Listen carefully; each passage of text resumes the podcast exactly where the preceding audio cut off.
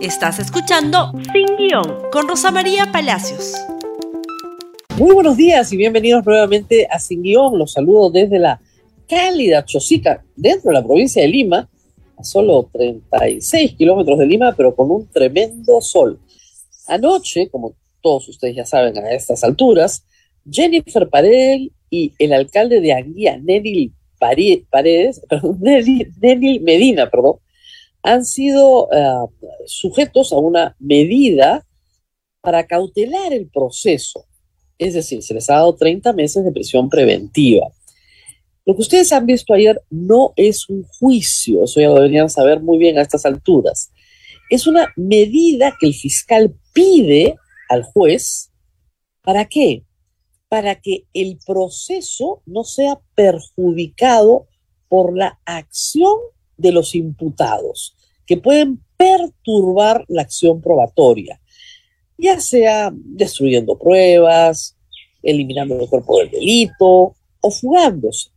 Pero para que esto ocurra, se tiene que acreditar que hay una sospecha grave de que las personas imputadas han cometido el delito que se les imputa y que éste tiene una posible pena en el futuro mayor a cuatro años. El juez verificó estos elementos uno por uno y esta fue su conclusión. Vamos a escuchar el momento de la resolución.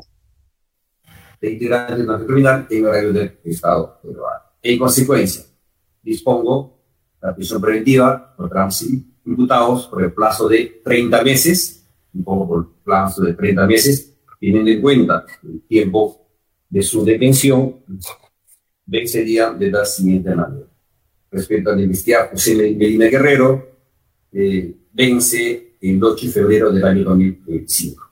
Respecto a investigada Jennifer Noelia Pared Navarro, vence el 9 de febrero del año 2005. Se dispone, eh, en este caso, su internamiento en el penal respectivo que imponga el INE. Hay que entender que la prisión preventiva es una medida excepcional yo siempre les he dicho que a mí no me gustan, porque a veces se manejan en el Perú como condenas adelantadas y eso está prohibido. Esta no es una condena. Si te condenan, evidentemente el tiempo que has estado en prisión preventiva es parte del cómputo de la condena. Pero si no te condenan, si sales absuelto, ha llevado a una persona a la cárcel tal vez muchos meses de su vida o muchos años de su vida por las puras. Por eso es que es muy importante que se verifiquen los requisitos. Y sí se verificaron ayer, en parte, como veremos más adelante, por responsabilidad directa del presidente de la República. ¿Qué fue lo que dijo el juez sobre peligro de obstaculización y peligro de fuga? Escuchemos un ratito. Eh, la resolución administrativa entre el signo dominoso judicial respecto a la calidad de los arraigos.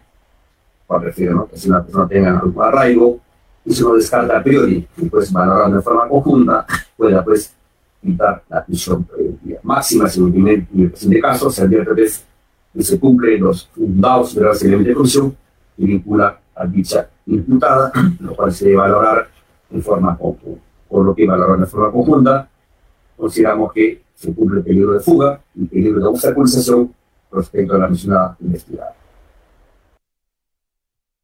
Hay que decir que el juez suspendió nuevamente la sesión el día viernes pasado, habían citado para las seis de la tarde, y la postergó para el domingo a las cuatro. No empezó a las cuatro, empezó 40 minutos después y ha terminado después de las ocho.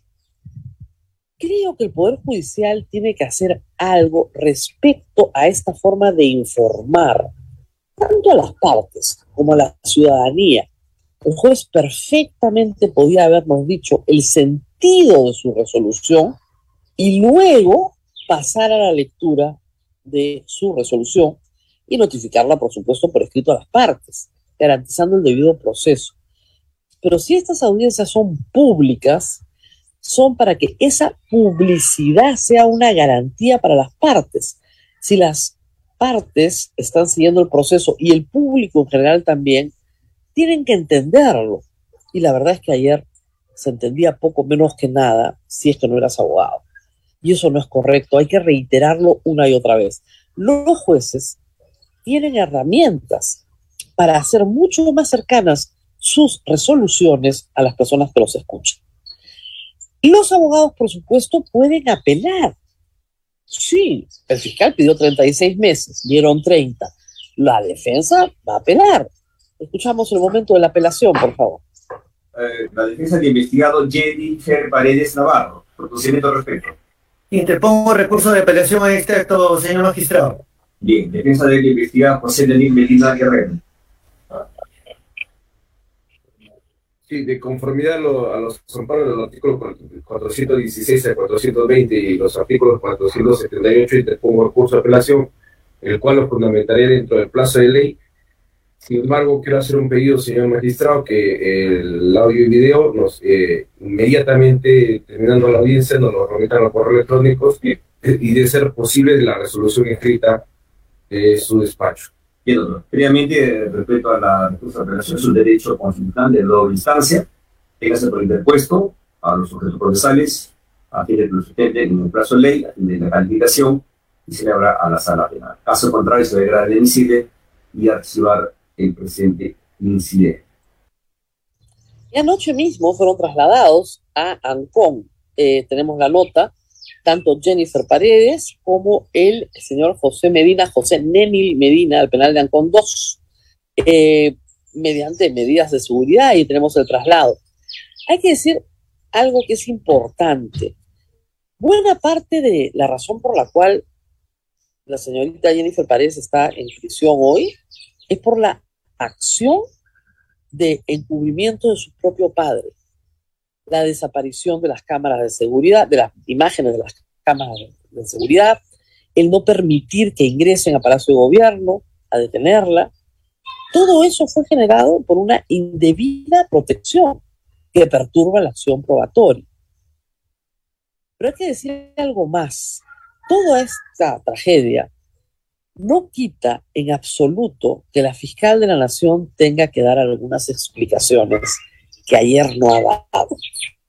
Para los que no están informados, el día viernes, IDL Reporteros publicó un artículo muy bien fundamentado en el cual se acredita que el argumento de la fiscal de la nación para remover a la fiscal Betsabe Revilla, que se basaba en su poca productividad, es falso. Es falso porque César Prado, de IDL Reportero, solicitó a través de la Ley de Acceso a la Información Pública el informe famoso que solo tiene tres páginas y que demuestra que esa fiscal tenía un 73% de capacidad resolutiva, que para el Poder Judicial, para el sistema de justicia es muy alto, y que su productividad venía incrementándose año a año. Toda la tesis de la fiscal de la Nación para remover a la fiscal que investiga a su hermana estaba basada en su poca productividad. Si esto se demuestra falso, es que la fiscal no ha dicho la verdad. También dijo que jamás había hablado del caso de su hermana con esta fiscal y resulta que según el testimonio de la fiscal, que ya renunció al Ministerio Público, ya no es parte del sistema, ya no le pueden hacer ningún daño, ha dicho que la fiscal de la Nación, la actual fiscal de la Nación, Patricia Benavides, sí estuvo en su oficina y sí le dijo antes de que fuera fiscal, hace varios años, que contra su hermana no había nada. Y lo que revela este reportaje también es que hay otra hermana de la fiscal de la Nación, presidente de la Corte Superior del Callao, que heredó el caso muy complicado de eh, heredar el puesto de Walter Ríos, ¿no es cierto? ¿Se acuerdan el famoso hermanito? Bueno, ya tiene un proceso también judicial.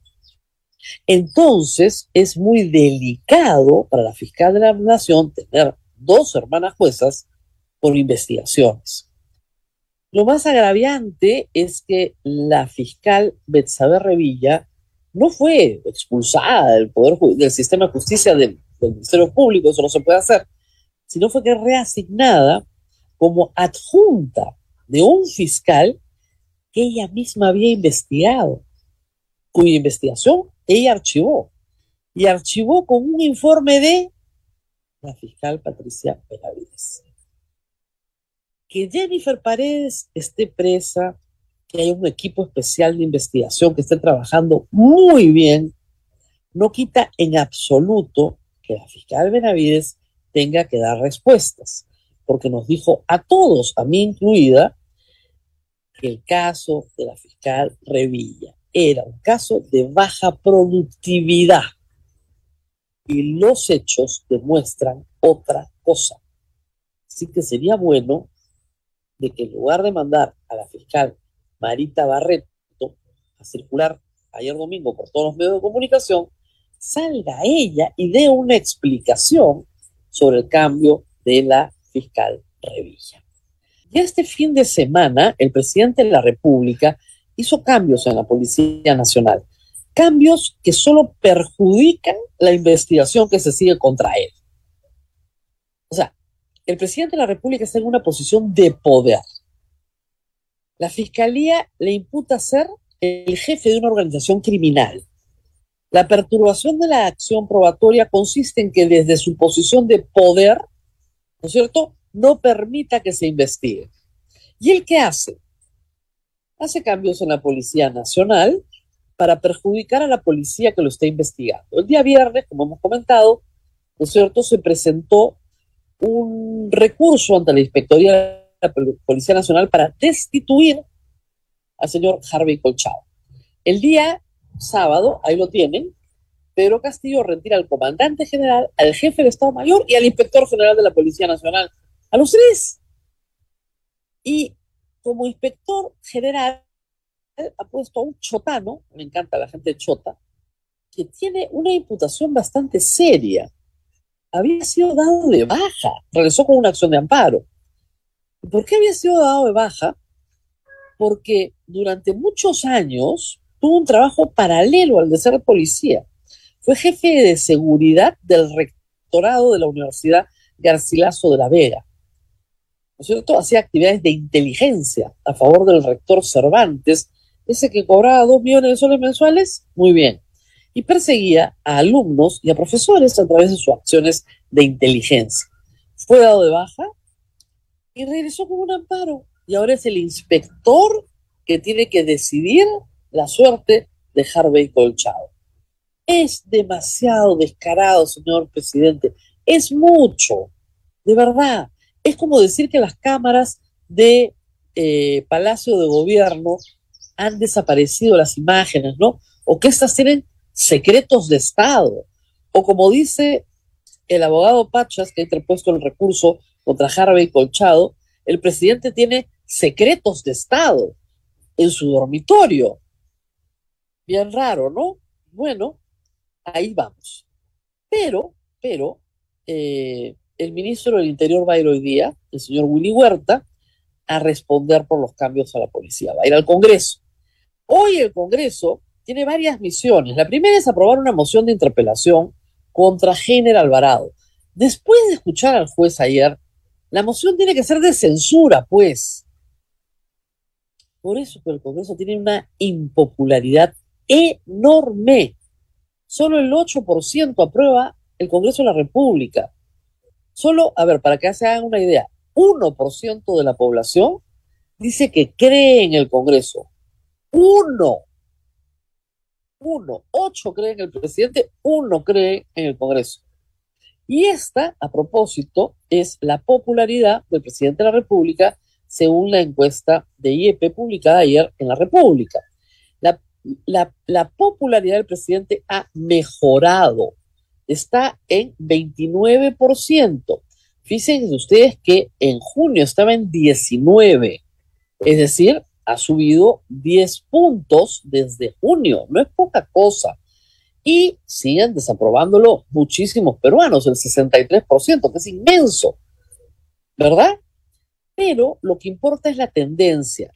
Ipsos ha publicado una encuesta, la última, donde el presidente también tiene una tendencia al alza. Y si bien las dos encuestas no son comparables, lo que las dos encuestas, encuestas marcan es una tendencia al alza. ¿Por qué? Porque el presidente es víctima, víctima, víctima del sistema. Para un conjunto de peruanos, si todos roban, ¿por qué no lo dejan robar en paz a él? Porque es pobre, pues. ¿Dónde está la fortaleza del presidente en estas encuestas? En los hombres, mucho más que en las mujeres, en el campo, en el ámbito rural, mucho más que en el urbano, y en los mayores de 40, mucho más que en cualquier otro grupo etario. Hombres mayores en el campo son los que apoyan básicamente al presidente diciendo, bueno, todos roban, pues, déjenlo tranquilo, ¿no? Y él ha hecho el papel de víctima muy eficazmente, pero muy eficazmente. Lo que comprueba, hay que decirlo, sin embargo, que los hechos que se le imputan son ciertos y que tiene todavía una enorme impopularidad. Ayer pasó esto en Tacna, lo han visto también, se ha repetido por todos lados. Sí, hubieron dos o tres con un cartel que decían Asamblea Constituyente, pero la gran mayoría de Tacna le gritaba ratero. Y le tiraron huevos, salió una sombrilla para protegerlo, pero la Policía Nacional no le amarró los zapatos, ahí está la sombrilla, ¿ven? Pero terminaron limpiándole el saco con los huevazos que le habían caído desde la multitud la gente Tacna estaba molesta porque el año pasado el presidente tampoco se portó muy bien en esta ceremonia y se lo recordaron en esta. El presidente de la República está en una situación difícil. Ojo, más difícil situación tiene el Congreso de la República. Ayer Keiko Fujimori, que es más política que los demás, dijo que su bancada, su presidente de comisión de constitución, el señor Hernán eh, Guerra García, perdón, le ha asegurado que se va a discutir el proyecto de Digna Calle, se va a priorizar el proyecto de Digna Calle para discutir el adelanto de elecciones. Y ayer hemos visto, lo borró, el tuit del congresista Muñante de Renovación Popular, que se supone que es de oposición, diciendo que finalmente ese proyecto era un proyecto caviar. Que el proyecto de adelanto de elecciones era un proyecto caviar. Que no se podía aprobar. Ahí tienen pues ocho puntos. Ahí tienen. Le va mal al presidente, sí, por supuesto. Pero al Congreso le va peor. ¿Culpa de quién? De todas las partes involucradas. Ayer hubo un debate también un poco anodino para la Municipalidad de Lima, pero no tenemos tiempo, vamos a hablar de eso. Vamos a regresar a la campaña con calma el próximo miércoles. Mañana, 30 de agosto, día Santa Rosa de Lima, día de mi santa, no hay programa porque es feriado nacional. Muy bien, que tengan un lindo inicio de semana. Me despido desde el sol que ustedes no tienen, pero eh, me dice que hay que mirar. Ah, el banner. Feliz cumpleaños, Rosa María. Yo pensé que ustedes no sabían. muchas gracias, muchas gracias a todos. Nos vemos nuevamente el día miércoles y no se olviden de eh, eh, celebrar mi cumpleaños. Iba a decir, no, no se olviden de compartir este programa en Facebook, en Twitter, en Instagram y en YouTube.